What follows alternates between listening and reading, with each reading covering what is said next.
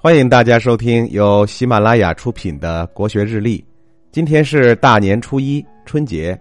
我在这里祝各位亲爱的听众朋友们春节吉祥。今天要给大家介绍一位历史人物郑板桥。公元一七六六年的一月二十二日，郑板桥去世。他原名郑燮，字克柔，号李安，又号板桥，人称板桥先生。他是。江苏兴化人，清代著名的书画家和文学家，是扬州八怪书画艺术群体的重要代表人物。他的诗书画堪称三绝，是清代比较有代表性的文人画家。据说郑板桥早年学书相当刻苦，模仿各家字体均能神似。有一次，他竟然在妻子的后背上画来画去。揣摩字的笔画和结构，妻子不耐烦了，说：“你有你的身体，我有我的身体，你老在人家的身体上画什么画？”这无意之中说出的一句话，让郑板桥感受到其中的一语双关的意味。我不能老是效法别人的风格，只有个人感悟，另辟蹊径，才有可能独领风骚啊！于是他以画兰竹之笔法入书，讲求书法如画法。单字略扁，左低右高，姿态如画。清代学者蒋士权说他写字如坐兰，波折起鼓，行翩翩，生动的道出了板桥体的特质。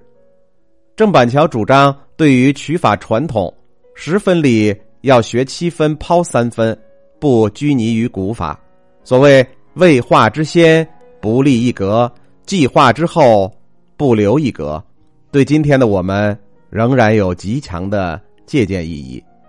六分半书是郑板桥对自己独特性书法的称谓。